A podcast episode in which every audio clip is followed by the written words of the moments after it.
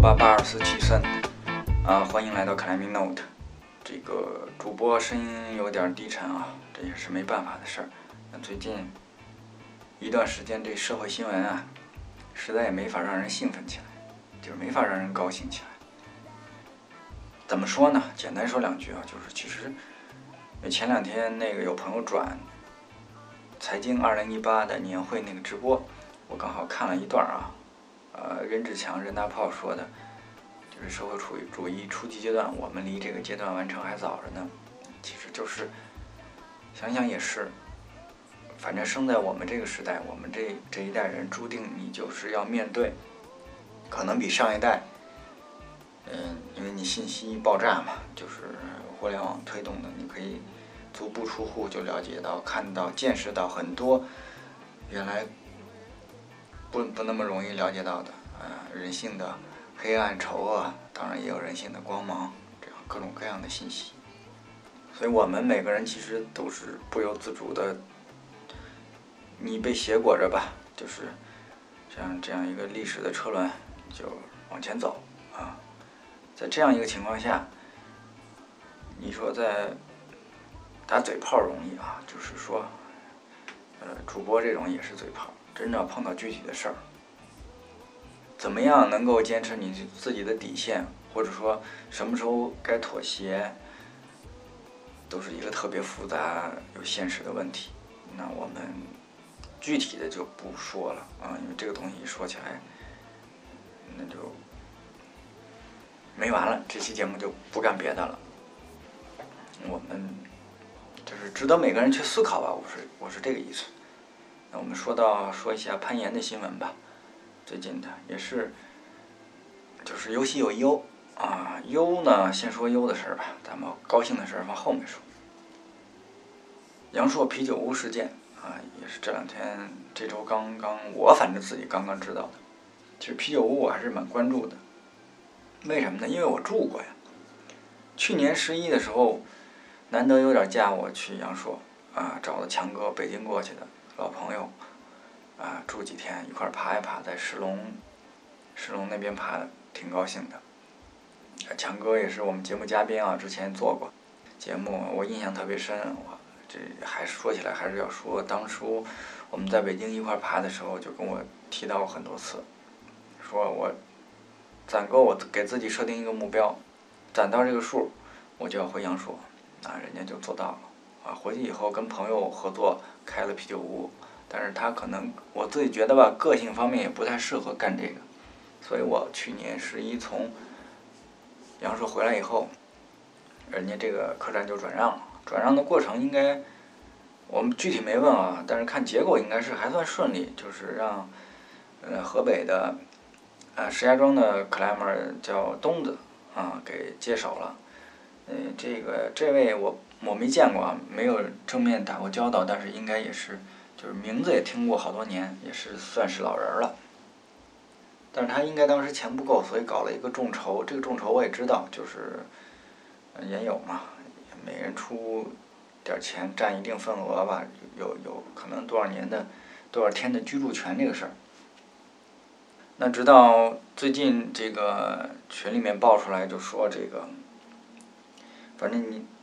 各种原因吧，反正你承诺的这些居住，这个居住权这个事情没有做到，然后钱又不退，这个情况，嗯，当事人也解释说再办想办法，十二月就退啊。实际上，我们就拭目以待吧。这个事儿就是，反正就是这这么一个情况。一方面就是想提醒大家，因为。就克莱门圈跟社会圈子，嗯，很多地方并没有太大的区别，尤其涉及钱、涉及利益这部分，没有任何的不同啊！大家要真的认真的对待。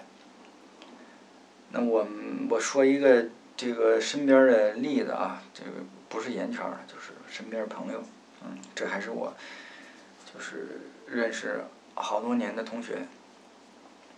就是说，我自己觉得啊，每个人身边多少都会碰到过这样的事情。你如果是，当然人家那个还没有定性啊，我说的是更严重的，就是恶意欺骗啊，就是这种事情。就是如果你没有碰到，只能老聂就是觉得你岁数还不够大啊，就是，大家都不是生活在真空里的，多少都会身边有。那几年前我就突然接一电话，嗯，一听声儿我就想就认识，因为这是几十年的老同学，那有二十年没见了。然后呢，当年就是住隔壁宿舍。关系都不错，然后说在北京呢，啊，说怎么着着急，说那个老岳父在北京什么三零幺啊什么的要换肝，啊，就是好不容易找到一个肝源，啊，这个，但人家要现金，说这边还差十万的缺口，啊，看大家能不能给凑一下，说这种事儿，反正帮忙嘛，这种东西肯定是救急不救穷。理由合情合理，对不对？然后几十年的同学，这也不是说不认识，啊，说白了，他们家在哪儿，我大约都知道，是不是？那赶紧，但是我有一条，因为我们家我身上没有钱，就是 CFO 是我媳妇儿，是吧？我就赶紧问一下，说有多少现金能给那个嗯凑一凑，可能可能能凑个一两万这种情况，行。这边就赶紧先捣捣鼓这钱呗，或者说那个尽快给转过去。哎，这时候呢，我就想起来了，因为这事儿吧，毕竟是二十年都没有联系过了，我就给我那个家里山东那边同学啊，都是一块儿同学，我打一电话，我说那谁，他说那是说那个老岳父得癌症这事儿，你知道吗？那哥们儿一听就跟我那什么了，说说他是不是跟你借钱呀？你别借给他啊！说这边同学一一人给他那个那个凑了两万，这都当时说就是一个月就还，现在都他妈那一年了，什么都没有。我一听就知道，我！觉得这不知道是有些人吧，不知道怎么是活在一个什么样的状态里面。反正就是他后来啊，还给我打电话。老想跟我解释，我我我，你说我又不是闲的没事儿，我管他这个呢，我我就直接跟他说，我说，你把那钱还了，咱们再聊，是不是？因为我那那些同学在家里，老呃在山东的，一个人给他凑两万，你说谁家也不是，不是什么多么有钱的人，有的就都跟没跟媳妇打招呼就就把这钱给他了，你说，人家家里多那什么呀？反正就这事儿，嗯，大家多多少少身边都有啊，加点小心。好了，这个说岔了啊，我们说点高兴的新闻。一个是最近实际上是阳朔的，就前一个月一个多月开始吧，就是阳朔一个最好的季节就开始了，是吧？呃，最热门的白山啊，中国攀下面，最近我我看了一下三位吧，我反正知道三位，刘佳、黄鑫。还有广州的枫林，已经三位新晋的十四俱乐部选手了，中国攀嘛。这一祝贺啊！因为黄鑫就完全没有交集或者认识，刘佳是见过的，对吧？呃，白河见过，应该是两次了，那不容易，这个要要特别祝贺一下。还有我们广州的风铃啊，这个也要特别说，这因为这是我们。C Note 的听众啊，我们 Climbing Note 的听众又多了一位幺四级别的这个选手，那一定要重点说，这个风铃也来过北京，但是我们应该是打过照面，但是我我对不上人啊，因为没有怎么就是聊聊过这事儿，所以那天我看到这消息以后，赶紧点赞啊，非常高兴啊，这是我们这里着重说一下。呃，另外，另外还有一个好事儿，就是，就是我们老听众啊关注过的，我们第八期的嘉宾，也就二零一六年十月底那期节目，啊，来自香港的托尼，托尼当时做节目的时候就说他想做一个公益性的这个攀岩阅历这个事儿，实际上，第一期人家做的可能稍微有点仓促，然后今年很早这个项目就启动了，然后到现在已经开始就是。应该说印制的，我看那进度应该印制的都差不多了，下个月逐渐的就开始往外发了，四十块钱一本儿。嗯，托尼自己还做了一个视频，我觉得做的挺好的，呃，特别推荐啊，就是大家有想买的这个赞助一下，支持一下，这是一个纯公益的活动，而且那么一本月历往桌上一放，我觉得还是也是挺好看的。OK，这个是聊聊新闻的事儿吧。那我们这期重点是想聊聊这个呃，继续聊低冲击原则这个事儿。因为我们上一次开了一个头，是以白河攀岩那个手册里面的攀岩准则里面来把它引出来。当时就说了低冲击这个事情，实际涉及的范围还是挺广的，所以我就想把它有系列的给它做起来吧。嗯，那怎么弄法呢？其实就是我我介绍一下我自己看到的英美吧，主要是这两个国家关于低冲击原则的一些描述。欧洲国家就是非英语国家，因为我我这水平的问题，我就不那个不去再弄了。有了解这方面信息的，能给推荐一下、介绍一下更好，或者您愿意直接在节目里说都没问题，我可以过去咱们做个采访。嗯，总之吧，嗯，他山之石可以攻玉，我们借鉴一下。我早就说过，实际就是叫。Climbing Ethics 攀岩行为准则这个东西是每个社区，要你要去去，尤其是核心的 climber，应该去认真的思考，然后来形成的，啊，然后外地来的 climber 应该尊尊重本地的习惯啊和这种叫 ethics，对吧？所以，那你思考一个前提就是很多东西你应该了解一下国际上是怎么做的，那我们就是。说到低冲击这个问题，啊，今天我们先开个头吧，后面还会后续序列做一点。开头这篇文章啊，实际上是来自叫 American Alpine Club，美国阿尔卑斯俱乐部啊，应该是一个在美国本土应该是非常牛逼的最大的一个协会吧，类似于这种。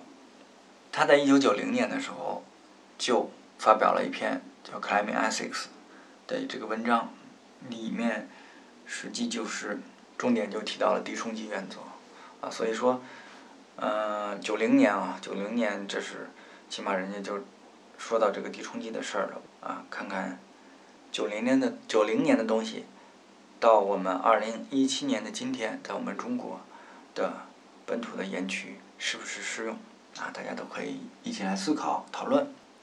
这篇文章大家网上都可以搜到啊，就在啊美国阿尔卑斯俱乐部官网上就能看到。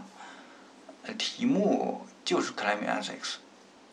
首先前言啊，实际就是我就不直译了啊，因为我这翻译水平也就那么回事儿，以我自己的理解来看，前言就是到了九零年代，他们阿尔卑斯俱乐部统计全美已经有二大约二十五万的 Climber 了啊，二十五万。然后还不算每年还有非常多从国外来来旅行攀岩的这些 climber，因此他们自己定义啊，这就是一个比较 popular，就是属于比较流行的运动了。那随着数量的增长，那就逐渐意识到，climber 的活动对环境的冲击就越来越明显了。啊，那其中是有一些比较负面的影响。那这些负面的影响如果不加以规范的话，基本上就会影响所有克莱姆的利益啊，那这然后人家就重点提出了，就是要遵循低冲击原则，接着就是列出了叫十戒啊，这是不是老美写这东西是不是受圣经的影响啊？动不动就戒律啊，人家就这里面写了个十戒，我跟大家逐步的来介绍一下。第一条就是你不要去。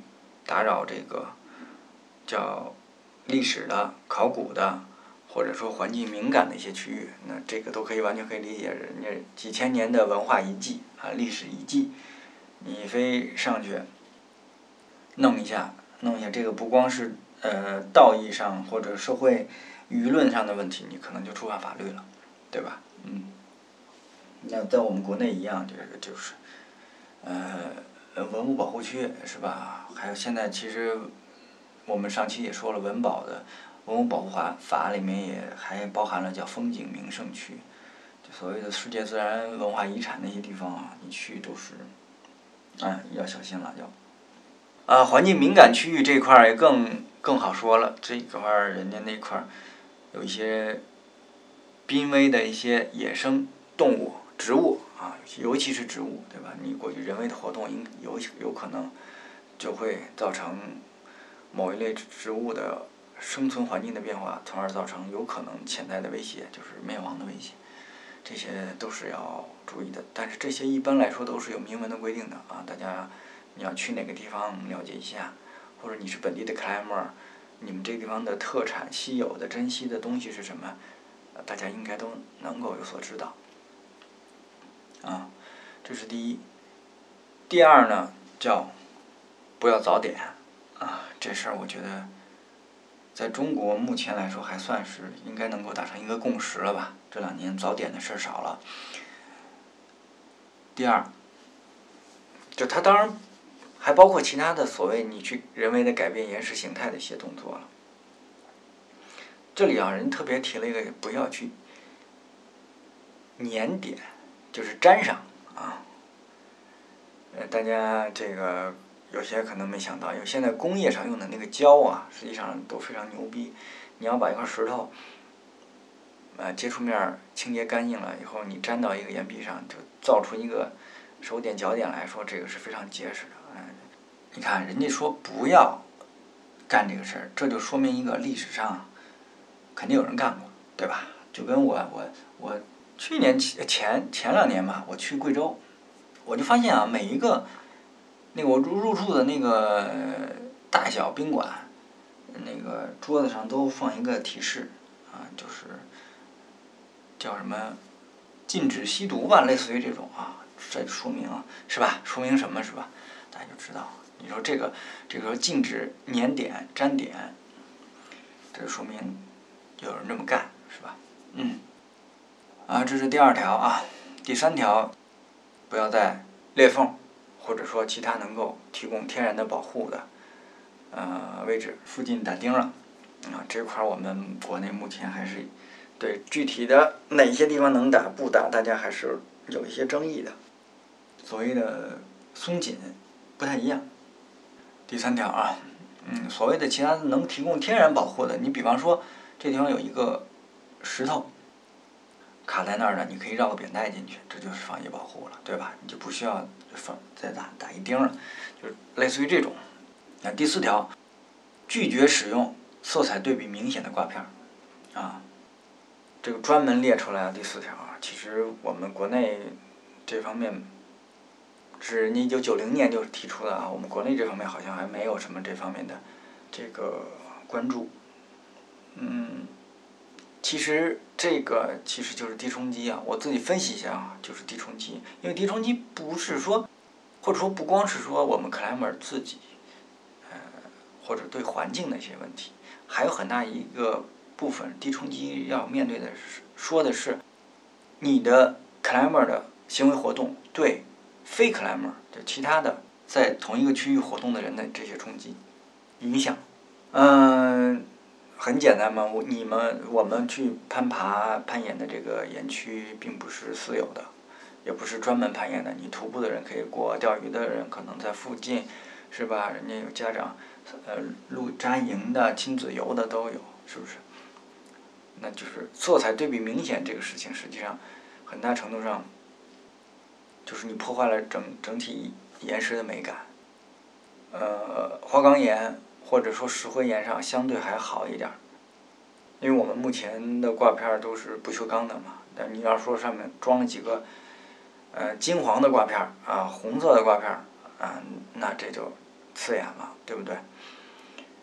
那但是花岗岩的这个这个这个不锈钢的挂片儿，你要是装在砂岩上，这个。可能就会有问题，对吧？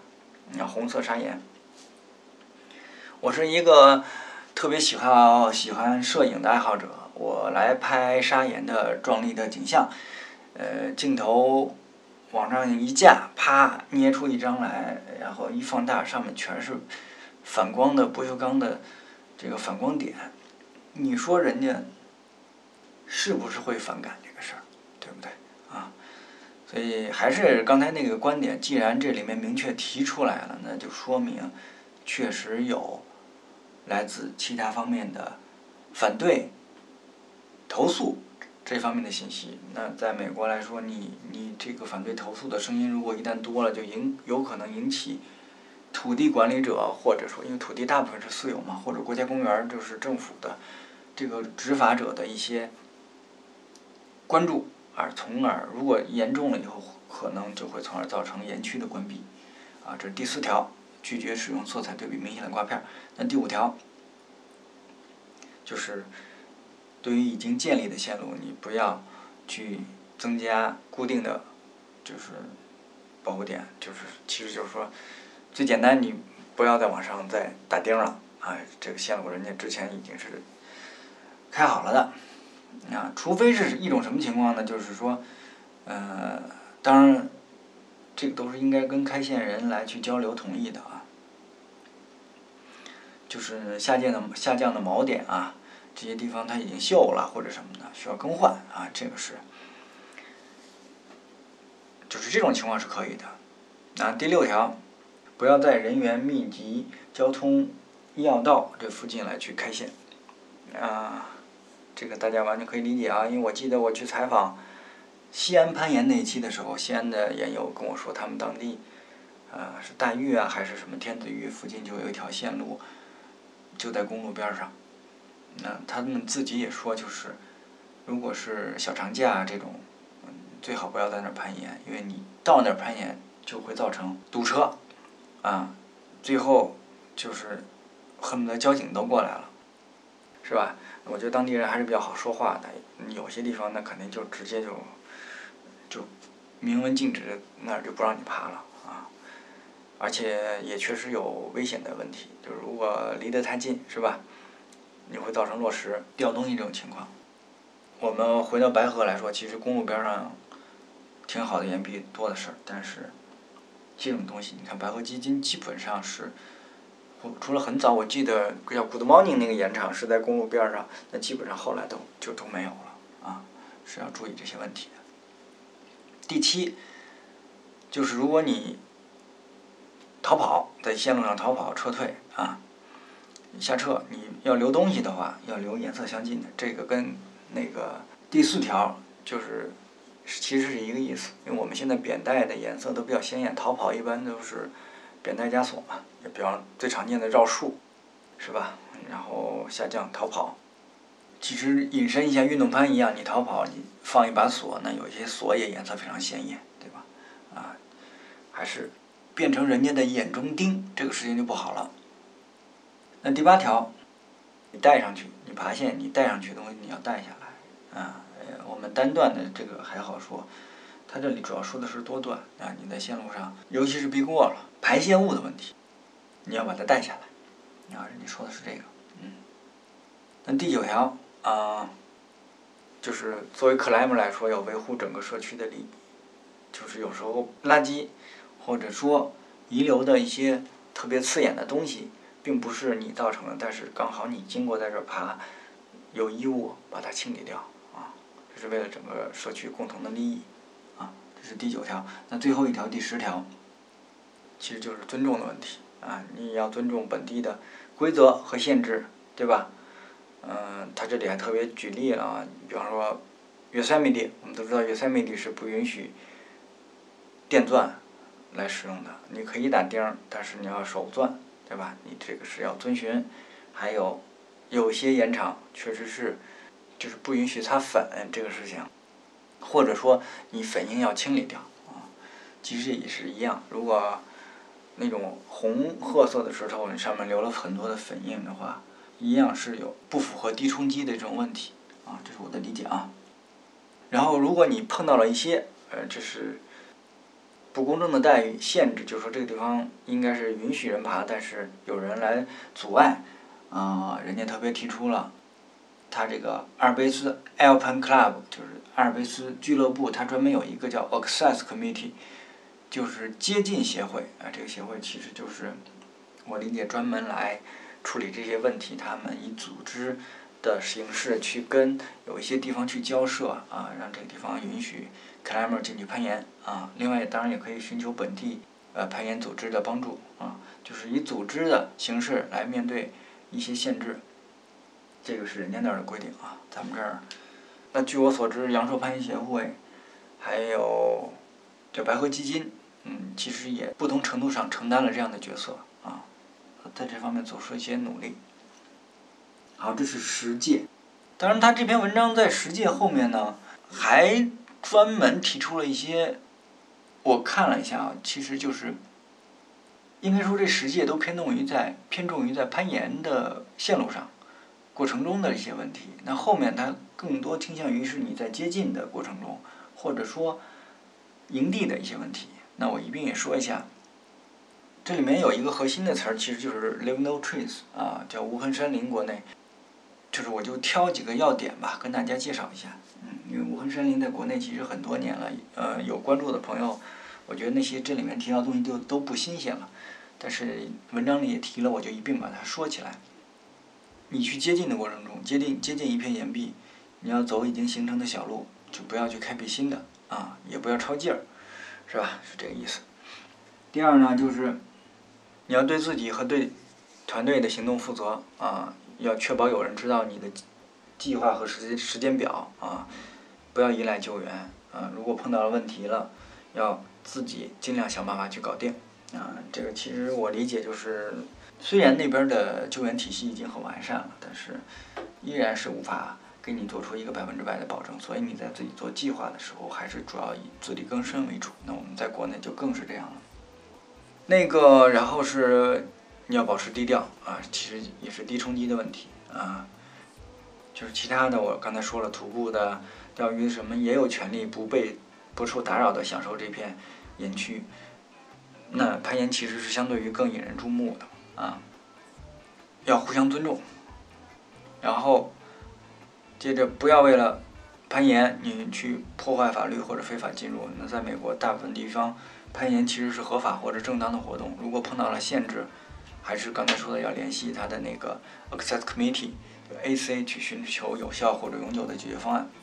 后面又说了一下，就是爬多段的时候，你超车的这个问题，就是说你超车的时候。一定是要经过人家的同意，对吧？然后一定要注意人家的安全，啊，如果会有影响人家的攀爬的安全的话，那就不能做这件事情。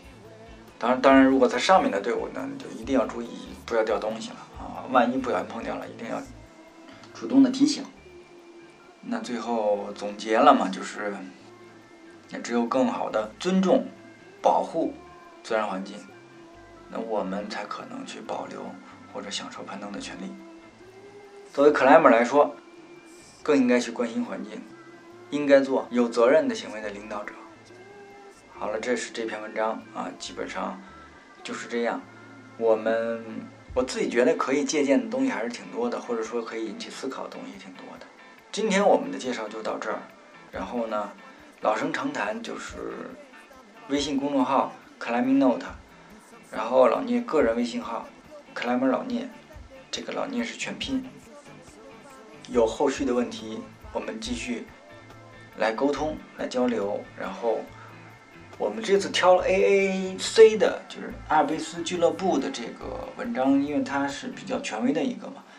但是实际写 climbing ethics，呃，攀岩行为准则，很多人都可以写，包括就是你也自己也可以写你认为的这些东西。只不过要相对写得好一点，具有一些权威性，才会广泛的宣布。光美国那边就看到了好多好多，呃，有个人写的，还有某一个园区，它有一些，比方说有些呃，类似于国家公园这种东西，它也会来发布这样的东西。